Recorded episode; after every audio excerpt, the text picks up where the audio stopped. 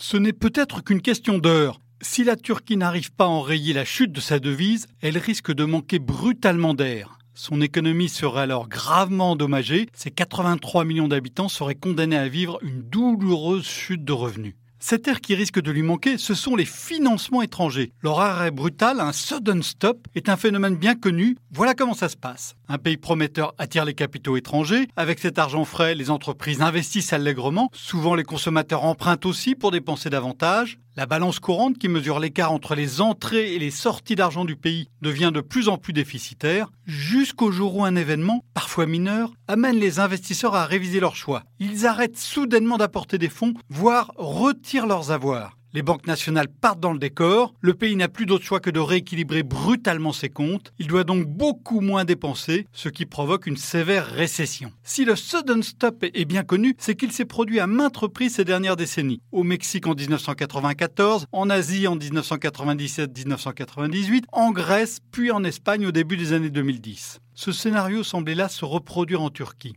Avec une croissance de plus de 7%, le pays a attiré des capitaux en quête de rendement. La brouille entre Washington et Ankara à propos d'un pasteur évangélique américain moisissant dans une geôle turque a joué le rôle de signal d'alarme du côté des acteurs des marchés. Un livre turc dévisse, les entreprises endettées en dollars doivent décaisser deux fois plus de livres qu'il y a un an pour honorer leurs engagements, c'est intenable. Les investisseurs commencent à regarder les autres pays financièrement fragiles, comme l'Argentine et l'Afrique du Sud. La contagion menace.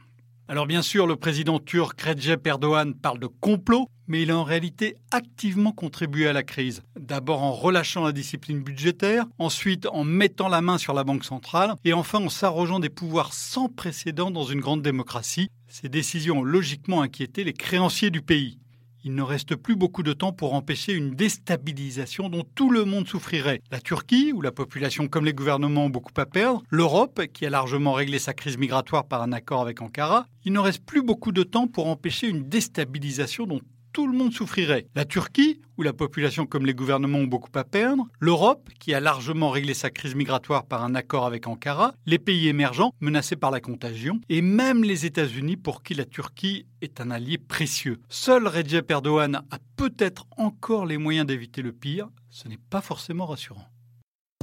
Retrouvez tous les podcasts des échos sur votre application de podcast préférée ou sur leséchos.fr.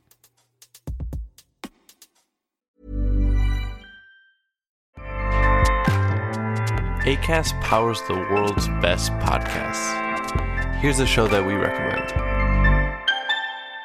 Hi, I'm Jesse Cruikshank. Jesse Cruikshank. I host the number one comedy podcast called Phone a Friend. Girl, let's phone a friend. Not only do I break down the biggest stories in pop culture with guests like Dan Levy and members of InSync, I do it with my own personal boy band singing jingles throughout.